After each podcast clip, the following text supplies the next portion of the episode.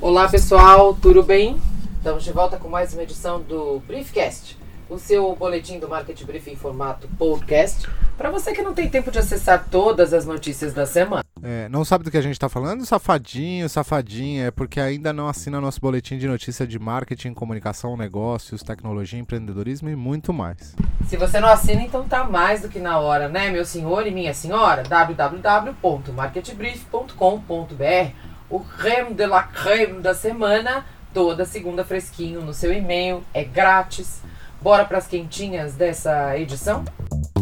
Olha, tá tudo muito bom, tá tudo muito bem pro Spotify, mas só aparentemente. Num primeiro momento, a plataforma parecia ter salvado a indústria da música, mesmo com os protestos de alguns artistas, blá blá blá, né? Mas agora a coisa vai apertando, porque os caras precisam mais do que mostrar serviço, precisam operar no azul, coisa que não vem rolando. Por mais esforço que a galera faça, até a Deezer, que corre totalmente por fora na briga, apontou um crescimento de 67% na audiência recente de podcasts. Mas a coisa vai piorar, já que antes, sem concorrência, agora a empresa de origem sueca terá que bater de frente com gigantes mundiais da tecnologia, mais especificamente Apple e Amazon, para continuar rebolando na liderança da preferência dos streamings de música no mundo. Analistas e investidores têm colocado em xeque a relevância do Spotify e de que maneira os caras terão novas fontes de receita, para além das assinaturas. Além, é claro, de ter que manter o equilíbrio entre parceiro e adversário da indústria fonográfica, reduzindo riscos e perdas, uma missão pra lá de difícil. A gente linkou uma matéria bem bacana sobre isso no Market Brief. Tem um histórico da plataforma desde a sua criação e os desafios que ela vai ter que enfrentar nos próximos anos. Corre lá, vale a pena.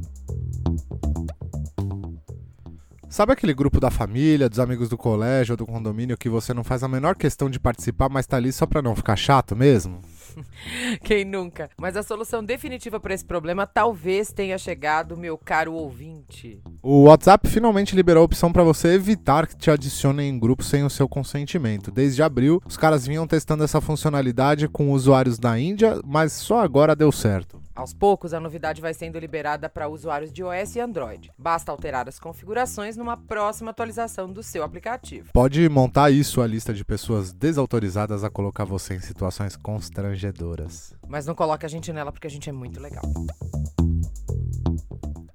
Pesquisa da Social Bakers diz que o Instagram ultrapassou o Facebook quando o assunto é engajamento nas redes sociais. É a vitória da selfie de Deus. A empresa analisou interações de milhares de postagens de usuários e de 50 grandes marcas entre o segundo trimestre de 2018 e o mesmo período de 2019. E o engajamento dos usuários no Instagram no período foi em média três vezes maior que no Facebook. A coisa tá mesmo estranha para a rede azul. A média de tempo dos usuários online caiu cerca de 26% nos últimos tempos aponta uma outra pesquisa que a gente apurou, tá lá para você conferir. O seu Mark até que tá se esforçando bem, né? Querendo mostrar interesse das notícias locais, disposição no combate às fake news, mas não tá rolando não. Trolls russos voltaram para a rede depois de serem banidos e toda semana uma nova bomba explode para os lados do vale. Que fase, né? Como diria um apresentador aí da televisão.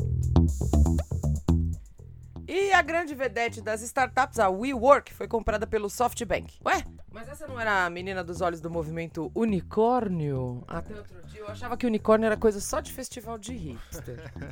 mas olhem só, vejam vocês, depois de um IPO vergonhoso, a queda do CEO, que precisou abrir mão do seu jatinho corporativo e de mais de um bilhão de dólares de liquidez, a empresa resolveu transferir os confusos passivos para a gigante japonesa. Um fracasso retumbante classificaram os especialistas. Você viu que eu mandei um Engenheiros do Havaí no seu texto, né? Beleza. Foram mais de 10 bilhões de dólares investidos na empresa que prometeu, prometeu, mas não entregou. E chegou a hora de jogar a toalha depois do não e da humilhação. Como destacou a matéria bacana que a gente separou para vocês, escolher prematuramente vencedores com apostas massivas aumenta o risco de que a corrida de uma empresa pelo domínio global acabe se tornando, na verdade, uma corrida ao esquecimento, disse a Wired esta semana. Profundo, ainda tem gente que aposta que os unicórnios existem. É.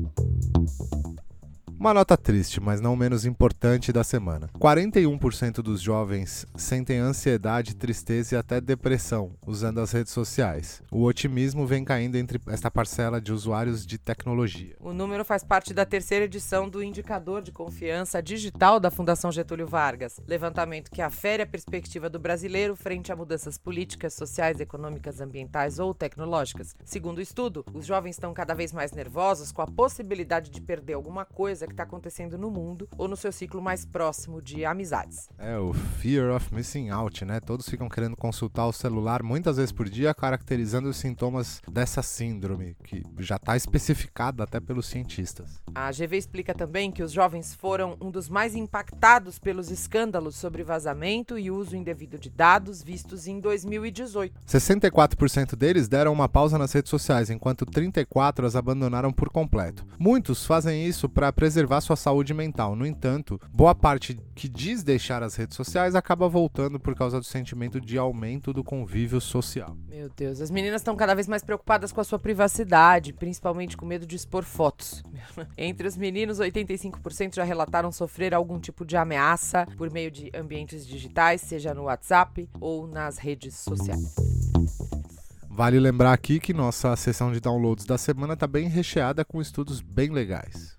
Levantamento mostra os hábitos de consumo e dados de 220 startups brasileiras. A Social Miner fez um apanhado dos principais números do comércio durante o Dia das Crianças. Um estudão com tendências de streaming vídeo sob demanda, o famoso SVOD. Né?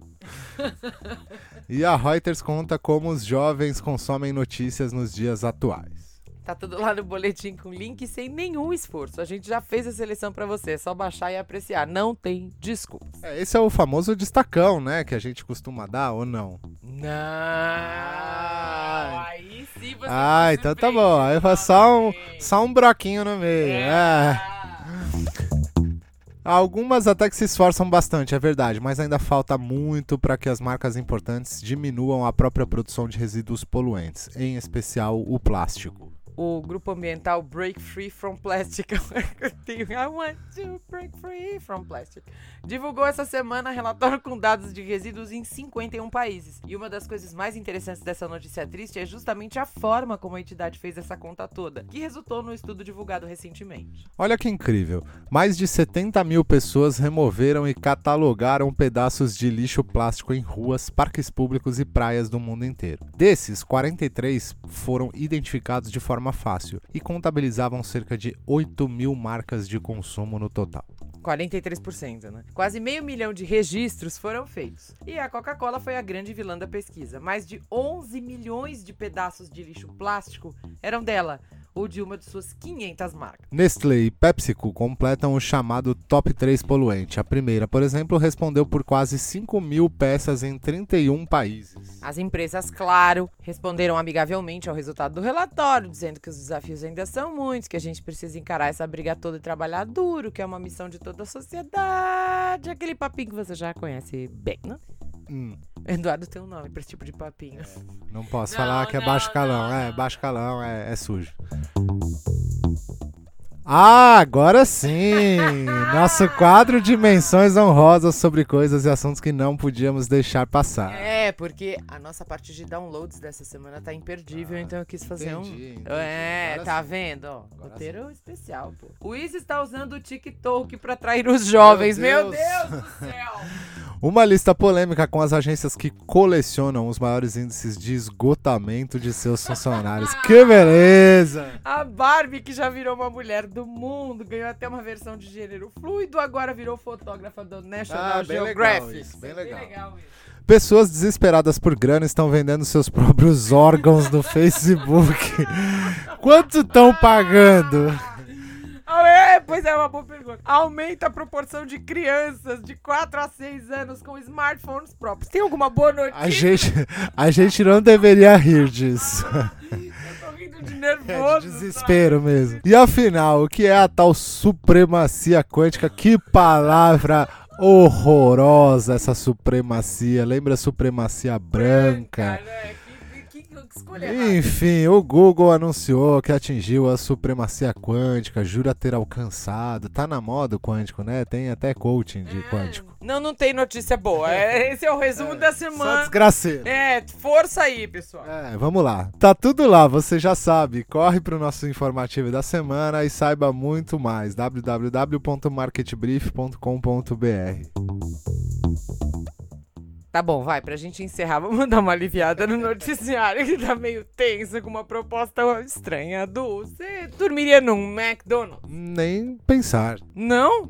Do chuveiro sai Shake? A cama é um Big Mac? Meu Deus, mas é verdade, gente. Uma ação que começou essa semana pode levar os fãs da lanchonete pra passar uma noite no chamado Mac Home. Mac Na iniciativa da marca, em parceria com o Airbnb, é possível alugar um trailer todo customizado e dormir dentro do estabelecimento número 1000 da rede no Brasil, localizado no famoso casarão da Avenida Paulista, em São Paulo. Os interessados, vai, deve ter um monte, né, gente? Podem levar até dois acompanhantes e tem direito a almoço, jantar e café da manhã no trailer móvel, todo decorado de vermelho e amarelo. Já pensou se tá no ronco lá e o Ronald vem te acordava? Bom dia! Meu Deus, eu bato nele. Experiência ou trauma? trauma. É uma boa brincadeira, né? Experiência ou trauma? Esse é o trauma. O Briefcast de hoje é dedicado ao Esporte Clube Bahia, que na última semana deu mais uma aula de cidadania para um dos maiores públicos brasileiros de qualquer coisa que você possa imaginar que é o futebol. Os jogadores entraram em campo com um uniforme que simulava manchas de óleo, as mesmas que invadiram as praias nordestinas recentemente após um vazamento criminoso, e da qual as autoridades não deram a menor pelota.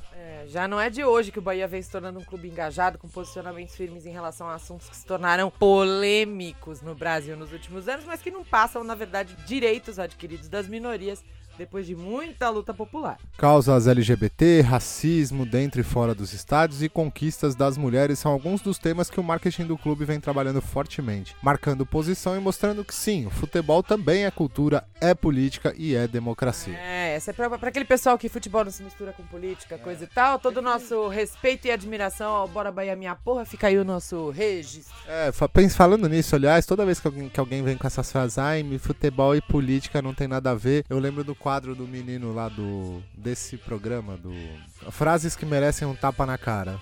Ah, o choque de cultura. Choque de cultura, é. É. Eu sempre lembro disso. É, futebol Né? e política às vezes É, pum! O Briefcast é nosso resumão em formato podcast das melhores notícias de tecnologia, comunicação, mercado, tendências e muito mais. A direção é de Eline Sordilli com a colaboração de Helena Sordilli.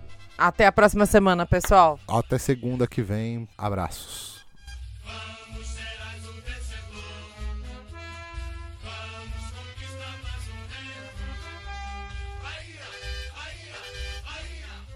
Market Brief.